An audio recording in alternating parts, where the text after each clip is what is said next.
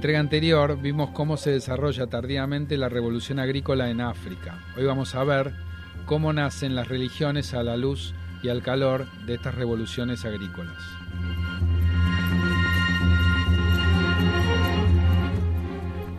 Hola Mario, ¿cómo estás? ¿Cómo te va, Gabriel? Yo contento de estar nuevamente acá y ahora, ahora sí que me vas a tener que decir cuál es la relación entre el pueblo sedentario, agrario y la, el nacimiento de la religión. ¿Qué te parece? Qué pregunta, Mario. ¿eh? Después de haber hecho algunas investigaciones sobre las características eh, comunes de las primeras ciudades eh, agrarias, es muy importante saber que todas las civilizaciones adoptaron algún tipo de religión y cómo éstas se van extendiendo sobre las vastas regiones. Para el año 1200 a.C. no se habían desarrollado todas las ciudades de la que hoy es parte del mundo, pero se desprende de la escritura de los sumerios, por ejemplo, en Mesopotamia, que ya habían concebido dioses que daban bienestar a partir de los cultivos y de sus ciudades. Pero las religiones del mundo, como el hinduismo, el judaísmo, el budismo, el cristianismo, el islam, eran mayores que una sola ciudad o incluso que una sola región. De hecho, estas religiones han sobrevivido durante miles de años y todos ellos parecen haberse desarrollado casi todas al mismo tiempo. Ahora bien, ¿por qué los sistemas de creencias eh, varios a la gran escala surgen entre 1200 a.C. y el 700 después de Cristo? ¿Por qué todas las grandes religiones del mundo aparecen en esa época? ¿O ¿Por qué las religiones se hicieron globales? Qué pregunta, ¿eh? Bueno, hay una posibilidad es que en el siglo 100 antes de Cristo la población de Eurasia y África eh, haya sido aproximadamente más de 100 millones de personas. Eh, como resultado de la creciente interacción eh, comercial y cultural entre las personas a través de grandes ideas, las religiones hayan sido compartidas. Los nuevos sistemas religiosos fundaron eh, una comunicación intercultural que les daba, por supuesto, moral y confianza personal entre las personas que se reunían. Era un intercambio de ideas y hacer negocios entre sí iba mucho más allá que hacer eh, tener una cultura y una no religión entre los vecinos locales, por lo cual es un buen nicho para que para establecer estas reglas morales, ¿no? Hay historiadores que llaman a esto el desarrollo de las eh, religiones portátiles o religiones de congregación. Por lo general hay un hombre que recibe la fundación de la palabra de Dios, hay un texto clave o hay un conjunto de textos que define la revelación eh, a través de la relación del hombre con Dios, hay formas de vida y culto recomendados, donde la gente se tiene que adaptar, la gente se reúne regularmente para tener la palabra de Dios y para ellos interpretados por una autoridad y hay un camino hacia la autotransformación y la salvación eterna de una u otra manera. Bien, estamos hablando de miles de años. Ahora, ¿por qué justo en ese tiempo? Bueno, se argumenta que la religión se afianzó durante este periodo por varias razones. Primero que en los eh, siglos siguientes a las primeras poblaciones suburbanas y particularmente entre los pobres, entre los marginales, se encuentra la orientación religiosa de autoridad, de fe compartida y el apoyo mutuo entre las congregaciones de creyentes que podrían sustituir la costumbre de tener un mero pueblo y así dar un sentido y valor a la vida, ordinaria que hasta ese momento podía estar vacío, a pesar del contacto diario con los extraños indiferentes. Es decir, tales congregaciones religiosas, a su vez, contribuyeron a estabilizar la sociedad urbana, poniendo eh, a su desigualdad inherente y a la inseguridad hacerla más tolerable. Así que lo que están diciendo es que la estructura de la religión garantiza el significado de los grandes grupos de personas de manera que las comunidades rurales muy unidas entre sí, en pequeños grupos se puedan unir hacia los urbanos. Por eso la religión, en especial los credos que fueron compartidos por grandes grupos de personas, en realidad proporcionan estabilidad en las ciudades. Sin la ciudad no sabemos qué hubiese pasado con la religión. Estas religiones fueron aceptadas por miles de seguidores ya que se hizo un llamamiento a muchas personas diferentes de todas las clases sociales y ocupaciones. Si los textos y, principios de estas religiones hablaban de una amplia variedad de personas, era mucho más probable que se extiendan a lo largo de las rutas comerciales. Bueno, ahora contame, ¿cuáles son las principales religiones? Mira, las, las que podemos nombrar como principales son el hinduismo, tal vez la primera de todas, que se conforma en el 2000 a.C. al norte de la India y hoy tiene unos mil millones de seguidores. El judaísmo, que va para la misma época, estamos hablando del 2000 a.C., va por Medio Oriente y tiene solamente 16 millones de seguidores. Está el budismo, que nace a partir del año 500 y es en el norte de India y, y lleva unos 500 millones de seguidores. El confucianismo tiene mucho menos seguidores, pero es de la misma época, desde el año 500, y se conforma al norte de China, donde también nace el taoísmo, esto es en el 550 a.C., y tiene tan solo 3 millones de seguidores. El cristianismo eh, se conforma en el, para la, primera, el primer siglo de nuestra era, por supuesto, y se conforma en Medio Oriente y hoy es la religión más grande con 2.300 millones de seguidores. Eh, tercera religión monoteísta eh, del año 622 es el Islam, que tiene unos 1.600 millones de seguidores y también por supuesto que se va a conformar en el Medio Oriente. Mientras que muchas más personas se sientan atraídas por estas primeras religiones, ya te aviso que no son todas iguales. Cada fe va a tener su propia respuesta a las preguntas acerca de la humanidad y cada uno tiene prácticas diferentes. Bueno, esto me hace pensar en esta pregunta que te hago ahora. Decime, ¿en qué se parecen y en qué se diferencian? ¿Podés?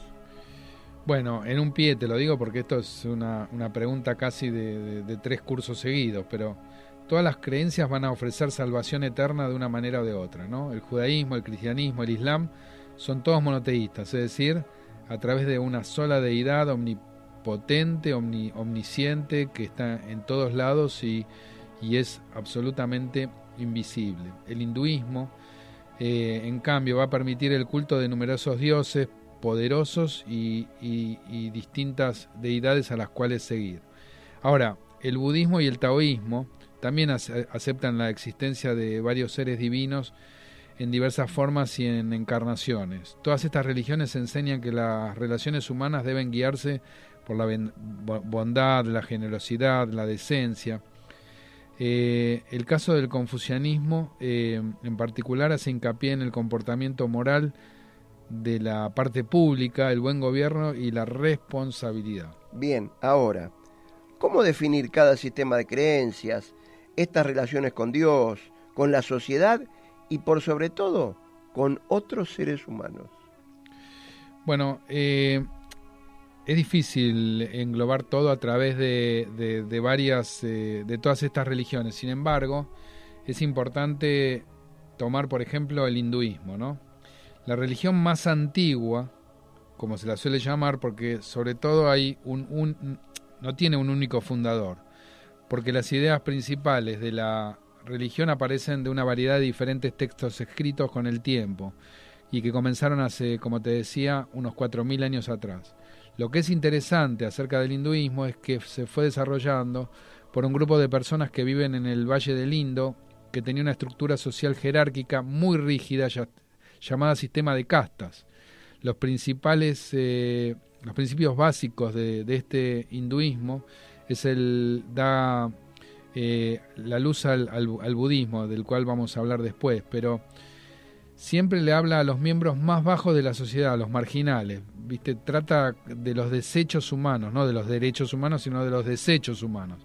Y habla de los muertos, lo cual es toda una revelación. O sea, este grupo hizo los trabajos que nadie más quería hacer. Ellos eran considerados por los otros grupos como impuros y por lo tanto estaban fuera de toda jerarquía. Eh, los Yudras tenían este trabajo de servicio y los Eran los pastores, agricultores, artesanos y los comerciantes. La otra casta de los eh, que es la segunda más alta, eh, eran la de los guerreros y los gobernantes. En la parte superior estaban los brahmanes, que eran sacerdotes académicos y profesores. Debido justamente a que los sacerdotes eran parte de esta casta, hubo una religión primitiva que se va a llamar brahmismo, es decir, la religión de los eh, sacerdotes. Es decir, los hindúes veneran varios dioses. Se cree que la gente tenía muchas vidas, es decir, se habla de la reencarnación, creen en el karma. Esto significa que todo lo que una persona hizo en esta vida eh, va a ser lo que va a determinar para él en la próxima vida. Por lo tanto, la reencarnación crea un ciclo de nacimiento, vida, muerte y renacimiento. Este ciclo termina solo cuando una persona se da cuenta que su alma y el alma de Dios son solamente uno. Para ayudar a lograr este objetivo, los hindúes tenían varias prácticas espirituales, algunos de los cuales se hacen en el mundo occidental de hoy, incluyendo la la meditación y el yoga, ¿no? Los, hindúes también creen en los purushartas, es decir, los cuatro objetivos que son básicamente de la vida. Vamos a nombrarlos porque son importantes. Uno es el Dharma, es decir, vivir una vida virtuosa. Eh, el Kama, que es el placer de los sentidos, de ahí el, el Kama Sutra, por ejemplo. Eh, tercero, el arta, que es el logro de la riqueza y el éxito de la ley. Y cuarto, el moksha, que es la liberación de la reencarnación. Es, esto es interesante porque estos cuatro caminos de la vida no son solo acerca de la espiritualidad y de Dios, sino que la segunda y tercera son realmente acerca de la vida diaria, en concreto una vida diaria agradable y no de sufrimiento. En este punto de vista, el camino hacia el moksha parece agradable. Se supone que debe ser feliz, rico y exitoso. Esto se parece mucho más tarde a lo que es la fundación de los Estados Unidos, porque habla de la vida, la libertad y la búsqueda de la felicidad. Centrándose en lo positivo y tratar de alcanzar la felicidad, ahora, en efecto, eh, dar sentido a la vida y levantar el foco de, las, de la gente lejos de la monotonía y el aburrimiento, y del sufrimiento diario con la esperanza de que algún día la gente pueda construir la salvación eterna o ser liberado del ciclo de la reencarnación que es el samsara. Bueno, ahora dame dos palabras del hinduismo. No, te voy a hablar del budismo. Del budismo, sí, mejor, porque sí, eh, de esto ya estuvimos hablando. El budismo, eh, como te decía, deriva del hinduismo y la antigua estructura social de India. Este es, eh, en este caso hay, un fundador y se llama Siddhartha Gautama, que él nació en Nepal en el año 563 antes de la era cristiana. Nace de una familia eh, hindú, es decir, eh, que era de una clase guerrera. Su padre eh, le pidió a unos magos a ver en qué se iba a convertir su hijo. ¿no? Le dijeron que iba a ser un gran líder, a menos que viera sufrir. Entonces el padre de Siddhartha lo que hace es mantenerlo dentro de los muros del palacio durante toda su vida. Cuando él tenía 16 años, eh, Siddhartha se casa y tiene un hijo, y luego se va del palacio y ve toda la enfermedad, la pobreza, el sufrimiento, la muerte de todos los humanos que hay en el mundo. Entonces Siddhartha reflexiona porque pasa seis años vagando por hacia el sur tratando de encontrar maneras de aliviar todo ese sufrimiento que había en el mundo.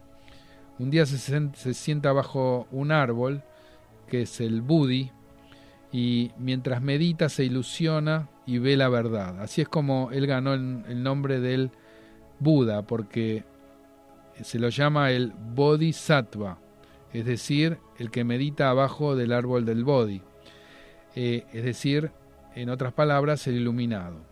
Después de que se produce esta iluminación, comienza a compartir lo que se le había revelado a él bajo este árbol, y estas enseñanzas incluyen, y acá va la, base de lo que es el budismo, las cuatro nobles verdades y el sendero óctuple, es decir, de los ocho caminos. Todo el propósito de terminar con el sufrimiento, la dukkha, en el mundo es para lograr el objetivo final de la iluminación o el nirvana. Los cuatro nobles, las cuatro nobles eh, verdades son, primero, la vida está llena de sufrimiento. Eh, dos, la duca. Eh, la raíz de este sufrimiento proviene de los deseos materiales de una persona que quiere pero que no los tiene. Tercero, el fin de dejar de sufrir debe con el fin de, de, dejar de sufrir va a tener que deshacerse del deseo y de la codicia. Y cuarto, si sigue la vía de las ocho de los ocho caminos, a continuación puede eliminar los deseos materiales y por lo tanto su sufrimiento. Es decir, que el sendero óctuple va a hablar de que tiene que haber una visión correcta, entender que hay sufrimiento en el mundo. Y los cuatro nobles verdades pueden romper este portón, este patrón de sufrimiento. Número dos, la recta intención, es decir, evitar los pensamientos dañinos, cuidar a los demás. Tercero, hablar correctamente. Hay que hablar con amabilidad y evitar el chisme. Cuarto, hay una acción correcta de ser fiel y hacer lo correcto de que es no matar, no robar, no mentir. Quinto, vivir correctamente, es decir, asegurarse de que un medio de vida puede ser la fuente de la alimentación y de cobijo sin, sin dañar a otro. Es decir, no promover la esclavitud o la venta de armas o inclusive el veneno. Sexto, hacer el esfuerzo correcto, trabajar duro y evitar situaciones negativas. Séptimo, la conciencia correcta, ejercer el control de la mente y acrecentar la sabiduría. Octavo, la concentración correcta, es decir, aumentar el sosiego y la calma, en particular a través de la meditación. O sea, un joven de, una clase alta renuncia a su condición y posición cuando ve todas estas injusticias extramuros. Estos ocho principios del budismo son realmente acerca de cómo las personas deben relacionarse entre sí y cómo las personas deben desarrollar la autodisciplina. Cada uno de los ocho derechos es una declaración simple sobre cómo aliviar el sufrimiento de la vida. Son los simples, son simples y están presentes de una manera u otra en todas las religiones como ser, ser amable el uno con el otro, no hacer chisme, no matar, no robar, ser leales, tomar buenas decisiones, aprender mucho y relajarse. Buda dejó de adorar a los dioses hindúes y dejó de creer que una casta era mejor que los otros, pero similar al hinduismo, los budistas llegaron a creer que siguiendo todos estos pasos se conduce al nirvana y por lo tanto se detiene el ciclo de la reencarnación.